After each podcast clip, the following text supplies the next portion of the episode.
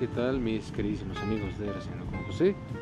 Les saluda su anfitrión oficial y amigo de siempre, el mero mero petatero de la noticia, José Ramírez, esperando que se la estén pasando pero bien a toda máscara. Y el episodio que nos convoca el día de hoy se titula Reseña a la videoconsola portátil Neo Geo Pocket Color de SNK, segunda parte. Bien, en algún episodio anterior ya les había yo mencionado esta fabulosa consolita, por supuesto propiedad de la SNK. Y en esta ocasión pues voy a hacer mención de grandes juegazos que tengo para esta consolita, que ha sido una de las más chipocludas que he llegado a tener. Y pues como por, por ahí tengo y poseo un poco más de información acerca de esta consola, pues quiero hacer mención de algunos detalles más que quizás no mencioné en el episodio anterior, pero que quizá llegue a interesarles un poco. Bien, eh, inicialmente cuando por primera vez salió la Neo Geo Pocket, esta obviamente era en blanco y negro o monocromática, dicho de otra manera, completamente en blanco y negro, que también llegaron a sacar algunos juegazos, quizá algunos no tan conocidos, no tan populares, pero así de los que yo he llegado a tener memoria, es ni más ni menos que de la Kino Fighters 97, que aquí en este formato se llama Kino Fighters R1, que es obviamente el Kino Fighters 97.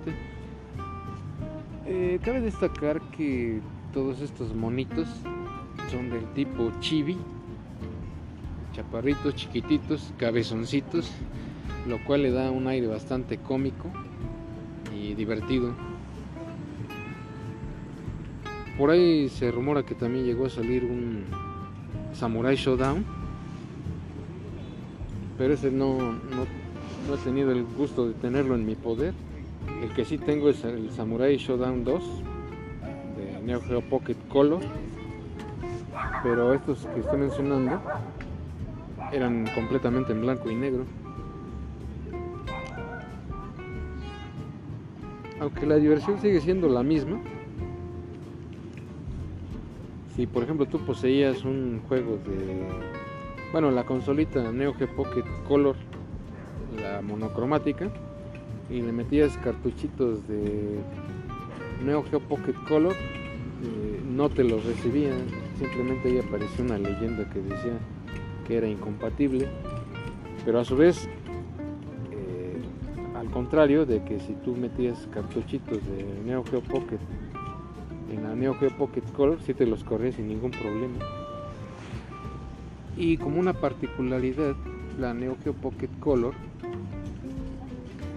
tenía ahí un archivo en el cual podías cambiarle el color a tus cartuchos de Neo Geo Pocket, los que obviamente no son a color, pero ahí le dabas una especie de como de formato para volverlos en color, bueno, literalmente hablando, porque más bien eran los fondos los que sí tenías modo de cambiarlos de color, pero no, no las animaciones en sí, sino nada más, digámoslo así, el background es el que sí se podía cambiar de color, ya sea rojo, verde o azul,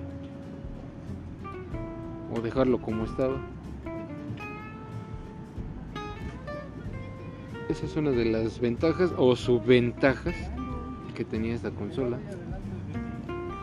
Eso sin mencionar la gran cantidad de cartuchos de un FO Pocket Color, que quizás no fue una biblioteca así muy grande, pero de verdad que sí había muchos títulos que sí resaltaban, de verdad. Y entre mi colección personal, los juegos que yo llegué a tener o y que aún poseo, es precisamente este de Kino Fighters 97, Kino Fighters R1, el Kino Fighters R2 que viene siendo el Kino Fighters 98, el, el, SNK contra Capcom. Bueno, de este cabe resaltar que salieron tres cartuchos. Dos de cartas que a mí en lo personal se me hicieron de lo más aburridos. Yo nunca he sido fanático de estar jugando esas cartitas aburridas. Siento que mejor en vez de sacar cartitas, mejor hubieran sacado otras dos versiones de pelea. Hubiera sido mejor. Y el tercero, ese sí es de pelea. Viene siendo una conversión de su hermano mayor, SNK contra Capcom. Aunque posee menos personajes, pero la diversión sigue siendo la misma. Otra particularidad que contiene este cartucho es de que puedes hacer eh, uso de algunos minijuegos, tanto de la SNK como de Capcom. En el caso de Capcom tienen pues, un, un jueguito, un minijuego muy sencillito, que es precisamente de Ghost and Goblins, que si Arthur tiene que estar brincando unos demonios y ir cambiando de plataforma para ir ganando tesoros. Pero tienes que ir evadiendo este demonio porque de repente salen dos o hasta tres demonios y con tan solo que los roces ya te convertiste en calaca maestro. También algunos juegos de disparos de la SNK así tipo Metal Slug. Y algunos otros de pelea de al estilo de Capcom creo que de todas las entregas que hicieron en estos cartuchitos el de SNK contra Capcom viene siendo el más completo de todos. Aparte de que este título también lo podías jugar en la Dreamcast, intercambiando personajes y demás chunches. Y entre esta misma colección que yo poseo tengo Samurai Showdown 2 completamente a color. Metal Slug 1, Metal Slug 2, hasta suena raro decirlo, pero curiosamente para esta consolita sí salieron estos títulos. Así como también Sonic, Sonic Adventure para Neo Geo Pocket. Y de igual manera suena raro, pero sí, sí, de verdad que sí existe este cartuchito. Que también es bastante divertido.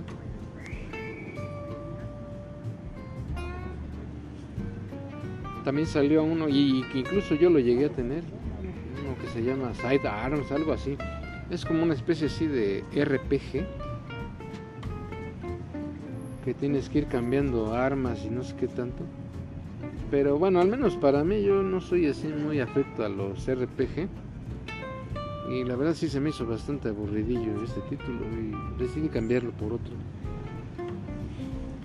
Pero sí hay un sinfín de títulos. Eh, también tenemos al Crush Roller que originalmente salió para las arcadias, para las maquinitas, allá más o menos por los años 80, que sigue siendo increíblemente adictivo y divertido.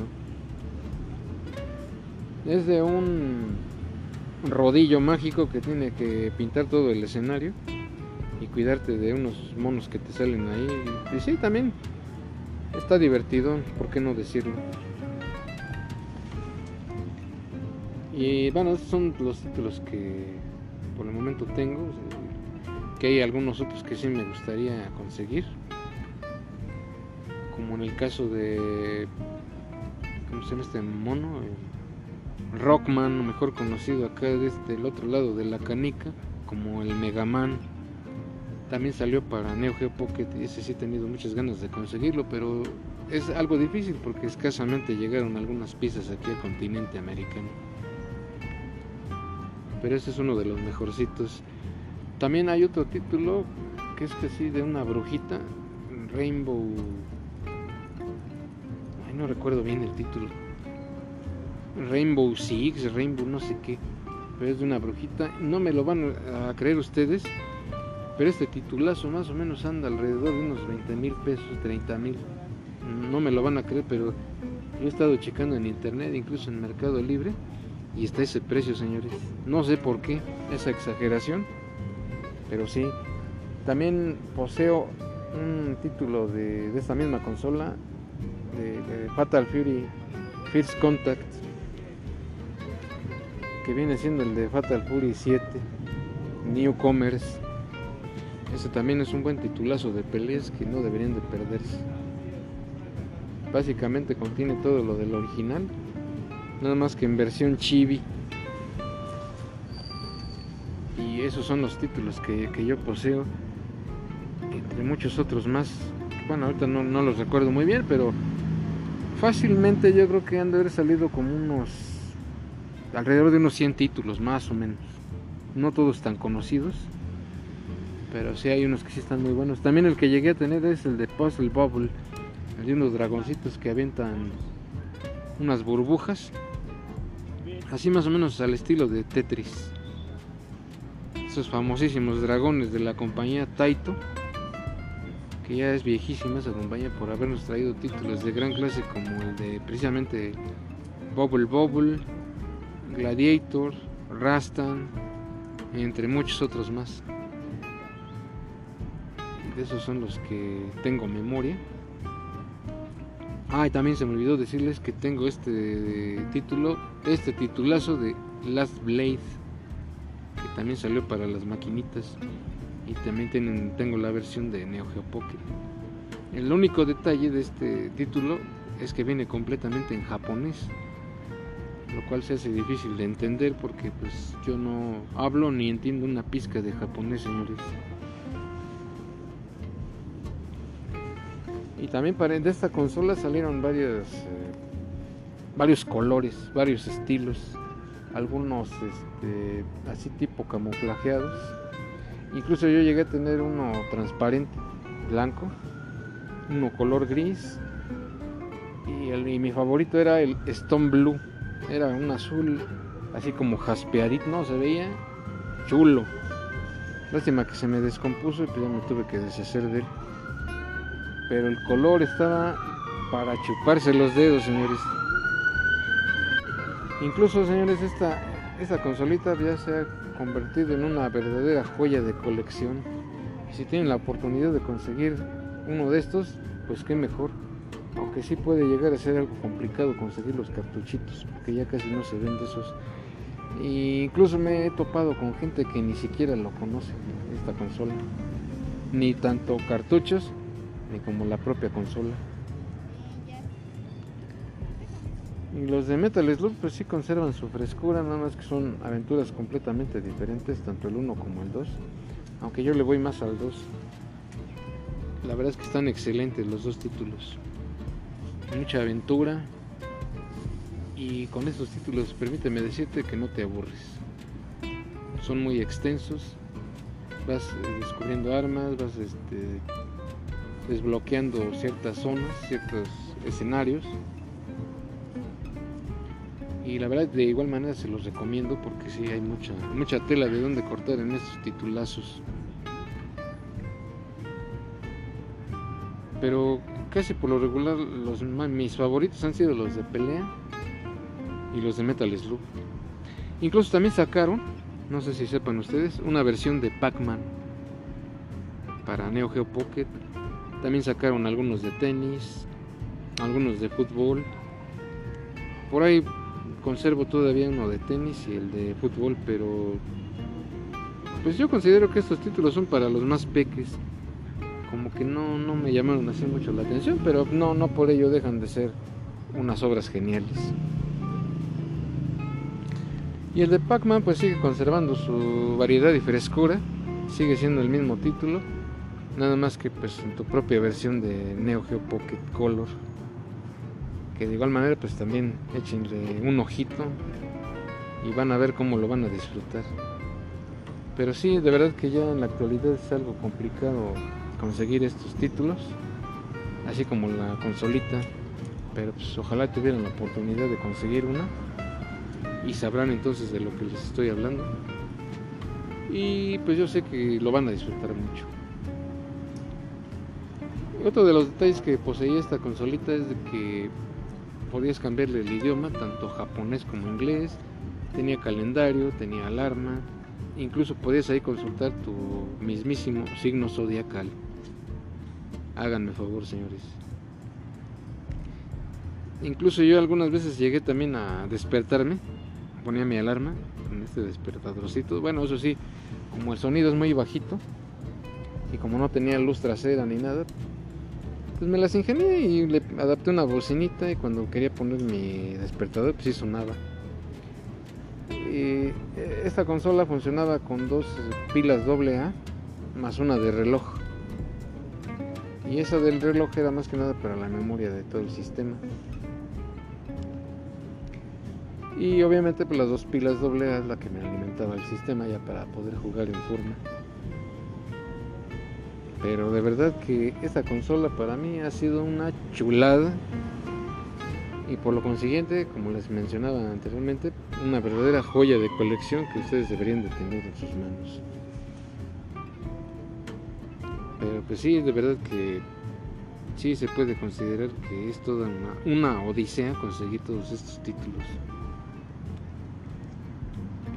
Incluso en Mercado Libre también ahí venden algunos pequeños lotes de esta consola pero claro que a precio de oro. Ya depende el capital que tus bolsillos lleven para que los puedas comprar. Pero pues aún así yo creo que sí valdría la pena. Otro título que me gustaría tener en mis manos es el de Gal Fighters, que es de puras peleadoras, mujeres, comandadas por Iori Yagami. Y tenemos personajes de la talla de Shermie, Chris, Nakoruru, Mai Shiranui, Leona. ¿Quién más? Pues, el mismísimo Yori Yagami, nada más que ese es como un subjefe o un jefe final que se viste de mujer. Sí, vienen ahí varias monas para pelear, pero sí, obviamente pues todas son mujeres. Pero pues yo digo que debe ser increíble, increíblemente divertido como los demás títulos de SNK. En este caso los de Kino Fighters. Al igual que el de Mega Man, también es de pelea. Y en este de Mega Man pues puedes seleccionar tres personajes. Es el Mega Man, el Zero y no sé qué otro. Son tres de ellos. Ojalá que en un futuro tenga chance de conseguir este titulazo y ya les hablaré más al respecto de este, de este gran cartuchito. Y sí, de verdad que sí sacaron juegos muy buenos. No todos disponibles aquí de este lado de la canica. Pero sí valdría la pena que consiguieran todos estos títulos y jugarlos todos. Yo sé que no, no les va a defraudar porque sí es una consola que de verdad se esforzó mucho por sacar buenos títulos. Lástima que su competencia directa, el Game Boy Color o el Game Boy sencillo, se lo terminó devorando. Pero de que sí valía la pena tenerlo, sí valía la pena. Yo incluso sigo conservando el mío. Ya a lo mejor no lo juego tan a menudo, pero sí sigue siendo igual de divertido como en aquellos viejos tiempos. Y bien señores, pues hasta aquí con este episodio. Espero que haya sido de su total agrado. No olviden dejar sus comentarios. Y de verdad pues espero que sí les haya gustado mucho. O por lo menos que les haya movido el, petate. Y bien amigos, pues hasta aquí con este episodio. Yo me despido de ustedes, el buenazo de José Ramírez. Así que cuídense mucho. Pásenla muy bien y hasta la próxima.